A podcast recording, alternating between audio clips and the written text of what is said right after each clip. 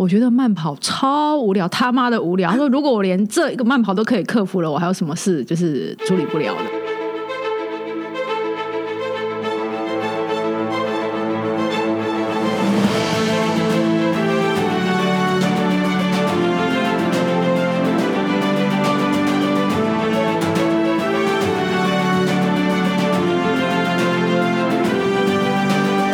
？Hello，大家好，欢迎来到朕的天下。各位子民好，今天呢，我邀请到我的好朋友艾琳农坊的创办人艾琳来到现场。那艾琳要不要就是呃跟大家介绍一下？就是艾琳农坊是呃诉求健康天然好食的品牌。那你要跟大家哦自我介绍一下。大家好，我是艾琳，第一次来录那个 podcast，有点傻傻的。艾琳在我心目中就是非常有气质，然后讲话就是温文儒雅、呃柔柔的这样子的一个形象，就是而且你知道，艾琳讲话就是非常有条理的女生。我你认识我这样，哎，应该是一年多了吧？没有两哦，快两年了。你觉得前后没有翻盘吗？没有啊，真的吗？我只我我觉得我觉得你应该在你最近有比较就是看起来比较开心一些 哦。我最近比较放。那我介绍一下那个艾琳农坊，其实嗯，我们产品就是专门诉求是天然、健康又好吃。对，那现在主要的产品线就是有零嘴类，然后还有啊饮品类跟礼盒的系列。但是，像我当初创立这个爱琳农坊的时候，其实我觉得它就是一个天然好食的品牌。它可能现在大家看到的是坚果果干类或谷物棒类，但我期待就是这个品牌以后可以纳入更多的产品线，可以让大家吃多吃到更多好食物，就是在不同食物摄取的面向。嗯，而且呃，爱琳农坊到今年已经迈向第十年了。呃，因为我吃那个爱琳家的那个呃脆骨棒跟雪尔顿有好一段时间，而且我很爱他们家那个坚果综合，有个麦里面有蔓越莓的蔓莓坚果，对，那个我超喜欢。然后还有另外一种是呃，它里面就是单纯就是这种。蔓越莓的那个真的加优格超好吃，它可平常可以就当零嘴，而且它的呃湿度湿润度刚刚，它不会太干，然后也不会太湿。那我想问一下艾琳，就是说你当初怎么会想要在十年前为什么会想要就是呃做这个健康零嘴的？就是可以跟我们分享一下，就是你这个创业理念是怎么来的吗？嗯嗯嗯，其实我嗯自己本身念的是商，毕业以后。我一直走的都是行销业务相关的工作。那起初几年都是在做知名的啊食品跟消费品的行销企划。我慢慢发现说，哎，其实我自己很重视的是健康。那我很希望说，我们工作时间很长，而且坐在办公室里面。对。然后我想，哎，花那么多时间工作，为什么不去找一个自己有兴趣的事情？因为我我花在工作上面的专业，其实对我自己的日常生活也会有帮助。嗯，我真的就在想说，怎么样可以啊，去提供一个健康又美味的食物给大家？因为我在最后一个工作其实是做的是啊中草药的保健品。嗯，那个时候我读很多资料，概念就是说，人要健康，其实吃什么很重要。一个人非常基础的啊健康能够做得好的一个根本，如果你没有在啊，吃的地方下功夫，就是你之后你想要花很多钱去弥补，我觉得那都是不容易的事。所以我后来有一段感情啦，然后结束了。我本来觉得说，哇，我我其实是个很向往结婚的人。你说你的梦想是做家庭主妇，对不对？大学。其实很妙哎，很妙哈！人家还问我说：“你念你你要当家庭主妇，为什么要来念气管系呢？”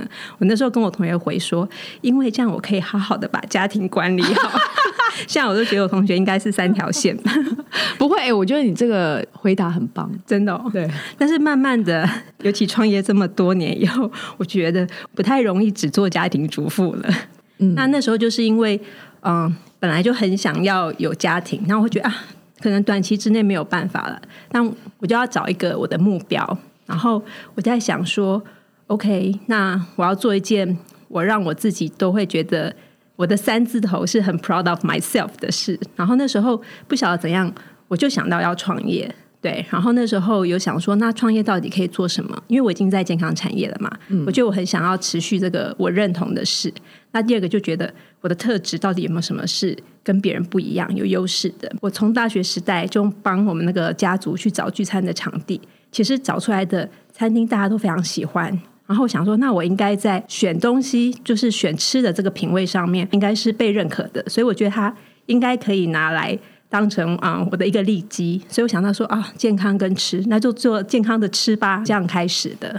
而且你说你妈妈是哦，我妈是念以前是念呃福大家政系，其实就是现在的食品营养系。食品营养系对，所以应该我我后来想到说，我很多饮食观念就是从小被建立，因为像小时候我妈出去就嗯不让我们喝可乐啊，对，然后就叫我们不要吃泡面，大家常常在吃的盐酥鸡，我妈其实都叫我们不要吃，因为大概就小时候小学的时候，她就说那个油不好。她那时候还说：“我自己炸给你吃好了。”然后他炸出来的就是那个黄澄澄的那个鸡肉块，我就说这不像外面黑黑的，我不要。但因为那时候小时候不懂不懂，然后现在才知道说，哦，原来妈妈在这个成长过程中灌输的知识，其实对我来说这个很好，因为我到后来我其实没有很刻意的去去挑，但是像我记得我我的零嘴其实抽屉里面是坚果。跟加州黑枣，你这个会太健康了。对于一个二十 二十多岁的少女来讲，我觉得我那时候，哎、因为真的跟人家吃的不一样、哎，但是对啊我觉得很好吃啊，是就像我儿子喜欢吃花生跟龙眼干一样，花生跟龙眼干，他他也然后，配茶配茶。他也是个老灵魂呐、所以从那方面，我就发现说，哎，为什么我身边的人跟我吃的不一样？然后跟大家聊天才发现，哦，大家其实注重好吃这件事情是大家都喜欢的，但是大家不晓得到底什么样的食物是好吃又对身体好。那我觉得这个观念是我也很想要跟大家说的，所以后来就是创业以后，我觉得我如果可以把我认识知道可以啊、又天然又好吃的食物介绍给大家，然后透过产品的销售过程当中，我也可以传递这个如何吃的这个理念。嗯，我就觉得说我是在做一件好的事，因为刚刚有讲到，其实我大一念社会系，嗯，我那时候其实很想要去做社工，后来转 完全转转一个完全不同的方向，但是我心里一直觉得说，我很希望在这个商业的领域，还是可以持续做我认同的事，然后有机会用另外一种形式去做对社会好的事情。所以这样，这个创业也算是自己说服了我自己，说我有达成这样的一个愿望吧。我真的觉得你们都好棒哦！就是这集来上节目的每一个人哦，我都觉得哇，大家都你也很棒啊，每个人都要，念呢。每个人都要有自己努力，然后可以说服自己的一个目标。嗯，真的，嗯，说到健康，我发现的确这个字啊，每个人在心中的认知都不一样。对像我心中的健康，就是比如说，我觉得要吃新鲜的，然后另外就是它的处理过程。嗯，像我自己在选我自己的产品的时候，我对它怎么样处理会很在意。比如说像坚果，嗯，我知道传统很多坚果它其实是啊、算是高温去做的。那高温去做，其实它的坚果的油就会很容易发出来。高温去做是什么意思啊？高温烘烤哦高温对对烘烤我讲的不太精确。嗯高温烘烤，那我们的坚果是低温烘焙。那像是高温烘烤的过程，其实有的时候油脂都过度释放。那像对我来说，我只要吃到那样的呃坚果的话，我大概吃了两三把，我整个人就上火。对，上火这件事情虽然不是马上反映到我们的健康，但我觉得对我来说就是不舒服的。上火的感觉是怎么样啊？就整个人燥热啊，哦很想就很容易冒痘子。是不是对，哦，我觉得蛮明显的。所以高温烘烤跟低温烘烤有差就对了，对有差啊，我都不知道哎。像嗯、呃有些东西果干好了，像我们那时候在市面上很多果干，它其实会加一些添加物，嗯，柠檬酸。虽然这个是别人看起来说也是 OK 的，但是我我的想法就是能够尽量少添加，我就想要少添加，因为我觉得可以吃天然的食物，我们就尽量吃天然的食物。嗯，那这个观点其实就是呼应我刚才你刚才问我的啦，什么样叫健康？那我的观点是，能够最接近自然的方式，其实我觉得它就是一个比较健康的方式，尽可能去接近原型。嗯，对，但是当初在设计的时候，一直跟厂商沟通说，我们可能这个添加不要嘛，那个添加不要嘛，因为我会想到说我想要保持它最天然的状态。嗯哼那厂商有打枪你吗？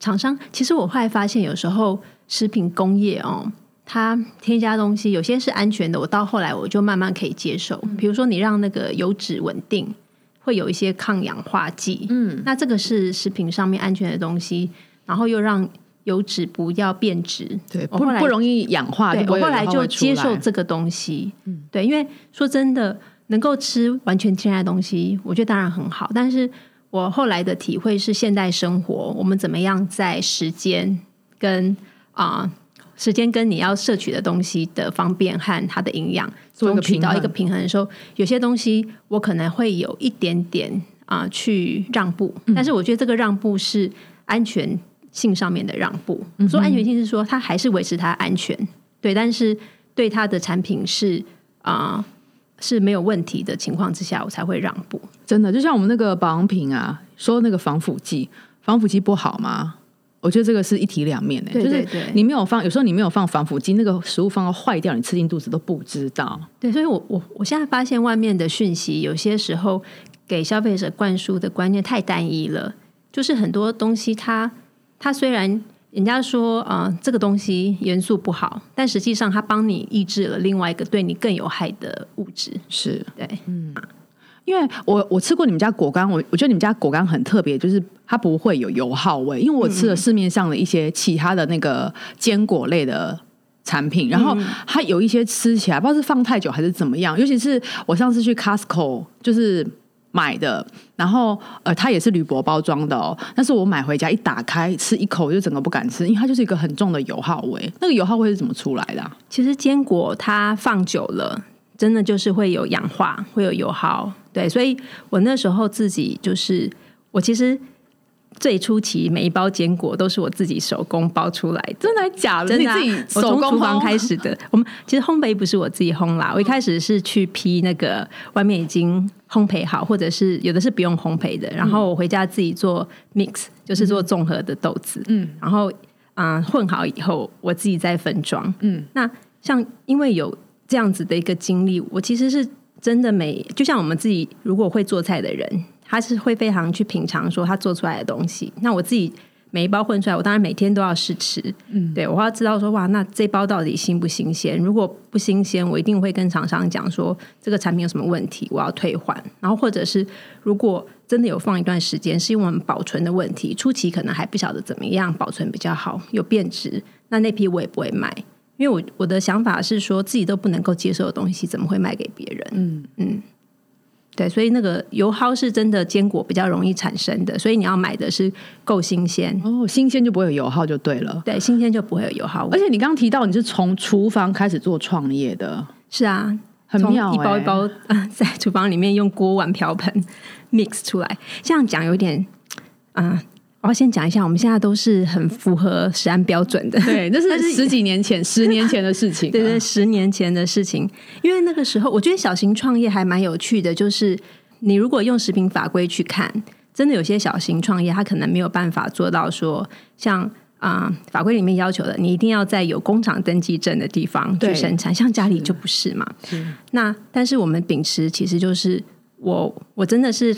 把这个做的东西是我自己跟我自己家人要吃的东西，那样的卫生跟安全标准去做，所以我一开始觉得好像食品业不难嘛，就这样子包一包就可以卖啊。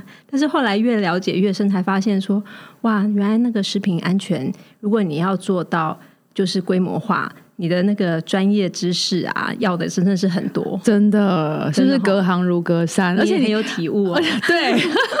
你说你在创业之前，你有花了一年左右的时间去研究市场，嗯，前前后后差不多半年多啦，快快一年。嗯，因为其实说实在，创业并不是一开始就会这么明确知道我们要做什么样的产品。对，一开始也是只有一个概念而已嘛。像我刚才讲说，哦，那我可以做健康的吃，那健康的吃到底是什么？其实那时候就算想破头，有时候在家里想也不容易想出来。所以我那时候就是去参加啊，刚好一个食品研讨会，它是一个日本的食品研讨会来到台湾，它讲的是一个啊。不是大麦若叶，就大家现在会看到大麦若叶青汁嘛？他那时候讲的好像是薏仁若叶，薏仁若叶。就是薏仁的孵出来的嫩芽，芽。对，其实若叶就是年轻的嫩芽，新芽嘛，对新芽，然后把它的那个枝叶去打成汁，然后我觉得好有趣哦，我觉得这个点很棒。然后我那个研讨会结束之后，我就跑去逛通路，因为其实行销人常常在逛通路，职业病，对，去找灵感，我就看到说哇，那屈臣氏。哎，那时候是康世美，康世美门口就竟然有那个大卫陈列，就是摆在店门口的好多青汁。说哇，那这个青汁真的是现在好像已经开始流行了。那个也是从日本进口进来，然后我就拿起来一包看，我就想说啊，那我来拍一下它后面的厂商地址好了。拍了之后，我就想说即知即行，然后我要打电话给那个厂商，我就问他说：“你们可不可以让我来卖？”然后我其实是就是这样跟厂商联络，然后厂商竟然出乎我意料就答应我说好，哎，他都没有问我说你的销售能力如何，嗯，对，然后我就这样开始了。对，那那个厂商啊，之前还有另外一个女生在卖，那我就是跑去问那个前一手的女生，问你的通路怎么跑，她就跟我分享说啊，我一开始在公家机关，那我其实就是从公家机关开始去展开我这个试售的过程。所以你那时候是一个人去摆摊？对啊，就是把所有的不算家当啦，要卖的东西就放在推车上，然后我那时候就推着推车。一开始比较近的，我就做捷运，嗯，对，就这样拖着过去，然后拖过去以后，就把桌子摆好，东西摆好，好就开开张了，就开始招揽客人卖东西，真的很难想象哎，跟你现在完全是你知道天壤地别，你知道吗？你知道我那时候真的觉得我就是一个摊商啊，像我最近有同学跟我说，对啊，你那时候就是有摊商拼搏的精神，其实都是要有一些。啊，初步尝试，发现这个尝试中好像有一些不完美的地方，需要调整。对，我们再去做调整，所以很难。嗯，在创业的时候一下子就做到，我们觉得是非常正确的事，一定是这过程当中有不断的修正。真的，嗯，就是因为现在已经到第十年，你我你是不是还还是每一年都时时刻刻在修正？对啊，就是嗯，我觉得修正的方向会是每年都不太一样，因为像昨天有跟你聊嘛。嗯，我们在不同的阶段都会碰到不同的坎。哎，真的耶，就是创业每一年都有不一样的问题会发生。是，记得有一段时间我早上出门嘛，我后来都开那个开车，因为我都要载货，然后每次要出地下室，然后那个上坡的那个过程，我心里就想说关关难过关关过。那时候有时候真的是心里觉得哇，这关塞好难哦。但是我我如果冲过去，我应该就 OK 了。嗯，真的会有那种感受。嗯，真的就是自己要鼓励自己啦。所以你你压力很大的时候，你都怎么怎么做？因为我我记得你跟我说，你有你有就是竟然有一个小秘密，就是你参加过两次三铁。对我参加过两次三铁。其实我其实啊是会去慢跑的。我那时候一个礼拜应该有跑个三天。对，因为我觉得。早上起来啊，运动真的可以让整个人头脑清醒，而且舒爽。但是我觉得三铁对我来说是这个运动的过程，我觉得应该可以啊，跟大家分享是可以帮助你去体验一些你怎么样面对你的生活上面的困境。因为像三铁，我们我说我做的是五一点五，就是最最基本的那一种。嗯，那游泳是要游一点五公里。然后游泳是在哪里游？什么横渡日月潭之类的那一种？我去的是啊，我比较常去的是那个台中啊，台东的活水湖。然后活水湖，我第一次看到的时候，我都傻眼了，说你要我游这么大的天然游泳池吗？因为就是来回就是一点五公里，我就想说我会不会游到一半就沉下去？但是其实你真的硬得上的时候，你就是知道我不能沉下去，所以那个时候有点像是你在啊创业的过程中碰到困境。你要一直往前游，一直往前游，游到游到终点痛苦，但是我不能沉下去。对，然后那个过程当中就会想到说，好，那我就是专注在当下，我就不要去想说到底还有多远，我去好好的去注意我现在的啊呼吸，每一口的呼吸坐稳，让我可以持续前进。那像我后来发现说，哎，只要做到这样，其实就会达到终点呢。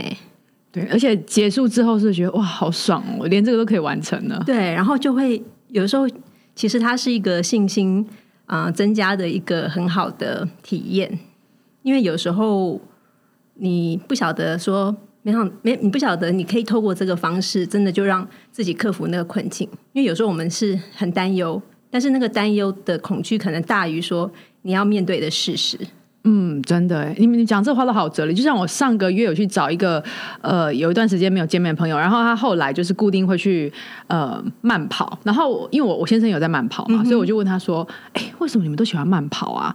他竟然回答我说：“我觉得慢跑超无聊，他妈的无聊。”他说：“如果我连这一个慢跑都可以克服了，我还有什么事就是处理不了的？”嗯嗯嗯，对。然后我说：“哦，那所以我先生应该也是这种心情吧。”对，而且还有，我发现现在好像很多压力很大的人都要去做这种很深度的挑战。所以现在你的意思是说，这些是专门在做这些运动的人，什么三铁的，或是那种很无聊运动，都是压力很大的人。嗯，有部分啦，不能说全部。而且我看你这样小小一只啊，你好像前哎前几周还去爬玉山，对不对？哦，我不是爬玉山啦，玉山没有抽到，我是去啊，是爬什么山？它是在啊宜兰跟台中交界的罗马纵走。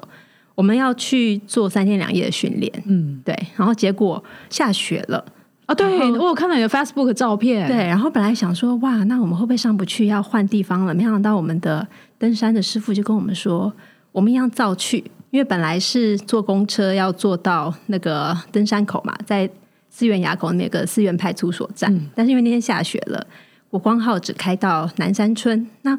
其实我想说，哎，南山村，那我们应该不可能去了吧？然后没想到，我们的师傅就说，那我们就从南山村走到啊思源派出所吧，这样走走四公里可以到。哎，四公里要走很久。其实我觉得四公里对平常的状况不是一个问题，但是那天负重十五公斤啊，所以而且后来我们从三点半走，本来预计四个小时顺利到达，但是因为实在太重了，中间就是我们有两个女孩子，我和另外女生，一个她是先前觉得不舒服，所以走比较慢，然后我后来我开始帮她背东西，后来我背到我本来一开始是十四啊，我后来背到十六，然后后来是我我开始不行了，然后因为走到最后我们已经是天黑下雪，因为台湾很少有这种机会，对，就是在雪中在夜里，你这样子背着十六公斤慢慢的爬升。那个状态，我教练就跟我说：“我觉得我是在京都漫步。”然后我心里想说：“我觉得我是阿信，在雪里慢慢的走。”对，但这个这个经验，我觉得也对我来说很棒，很难得，很难得。对，虽然最后我们我们就是最剩最后一个小时，真的走不下去啊，因为我怕走下去会受受不了，我还是求救了。我现在是从这几年的经历当中，我知道不要把自己。让电力变成零的时候，嗯，才不行倒地。到觉得有状况的时候，其实就要呼救。嗯，对，这个也是好多年才学会的事。哎，但我觉得这个很棒。哎，对啊，我觉得非常需要。那后来了，后来了，你说这个旅程吗？对啊，后来我们就在那边住啦，就扎营啊。对啊，就在扎营啊。结果第二天就是因为还在下雪，我们就想说不行，这个就是要撤退。嗯，对，所以啊，讲到这个。我觉得我也在这个登山的啊经历中有很多学习，因为我觉得以往好像在创业的过程中，因为自己设定了这个目标，我就就要往前冲，但有时候，嗯，实际上要停下来看看我是不是某个时间点我应该停止，有的时候甚至要撤退，嗯，对，因为前方的路有时候可能再踏下去，说不定下面就悬崖耶，自己都不晓得。那在创业的这个。啊，情境来说，就是要设好停损点，嗯，对。但是我我觉得有一段时间，我就会看不太清楚，还好是身边有人跟我去提醒，嗯，所以我我会蛮鼓励说，哎，如果想要创业的人，或是在创业当中的人，身边都最好有一位那个明事理，然后让你可以信任的朋友，然后他可能也会有相关的经验，可以可以适时的。给你提醒，因为有时候真的创业的人就满腔热血，就会一直往前冲，然后就忘记就是前面的危险跟身边的人，对身边的人，然后还有自己的状况，有时候会看的不是那么清楚。嗯嗯。然后你有提到，就是说，就是那个信仰的部分啊，是最近这几年。才开始的吗？教会部分，对啊，其实我之前，嗯，我们家是传统信仰嘛，就是跟大家拜拜那一种，拜拜就是啊，初一十五或者是需要求神的时候，就会去拜拜。嗯，然后我自己是在五年前就受洗嘛。那为什么会去做这件事情？其实我觉得跟我在创业以后的经历很相关。我最近总结，其实，在创业过程中，让我非常有体会的事情，就是天时地利人和。因为以前都听到大家说加油，人定胜天，但是我现在觉得，说真的，天使是最优先的。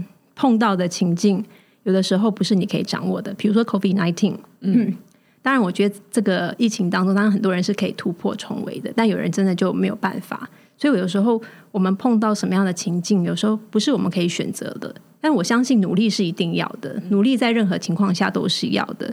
但是会碰到啊，你无法去预测或者你无法控制的时候，我觉得我现在就是接受它，因为它这就是天时。但是在创业时间点的时候，对于那种无法预知的事情，自己其实还会担忧嘛？对，因为我必须承认，我不是那么勇敢到什么事情我都可以挺过去的人，所以我就想要找个依靠。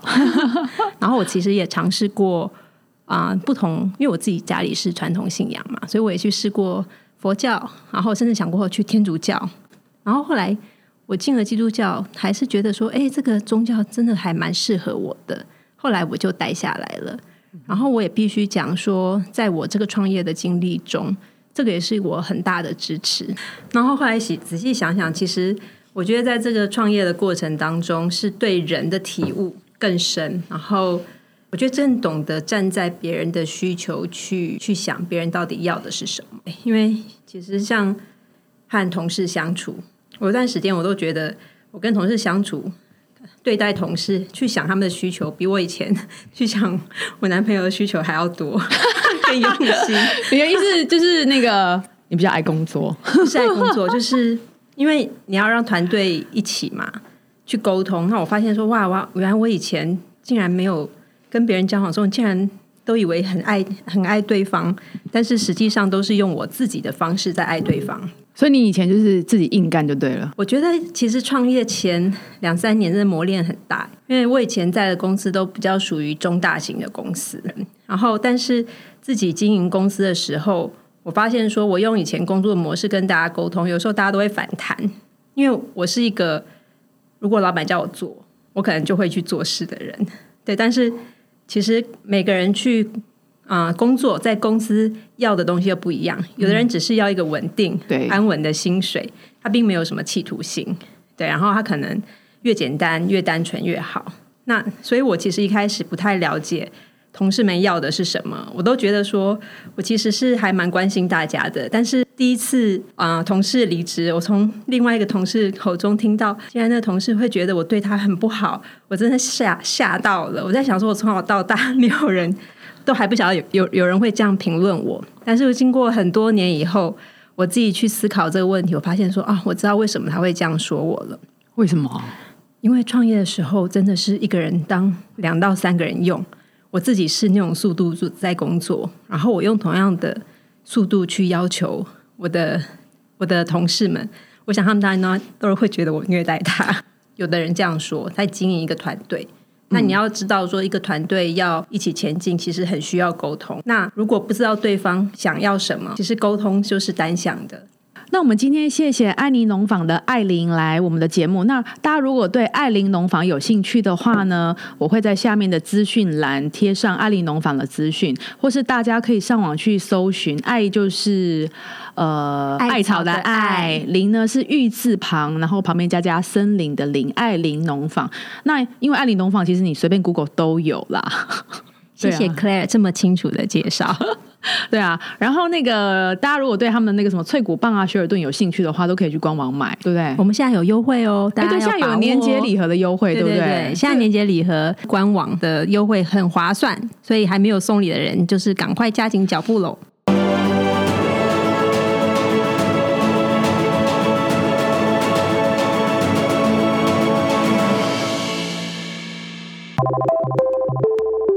我听到第十年，我整个傻，因为那个上次那个都在这里。一方上次来说他第六年了，而且他就是越做越开心。然后我昨昨天才知道，原来已经要第十年了，因为我一直就是个很可怕的数字。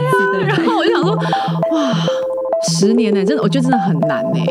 我觉得有点像养一个孩子养到十岁，十岁是几年级啊？那个五呃要升五年级了。天哪，我年纪好大。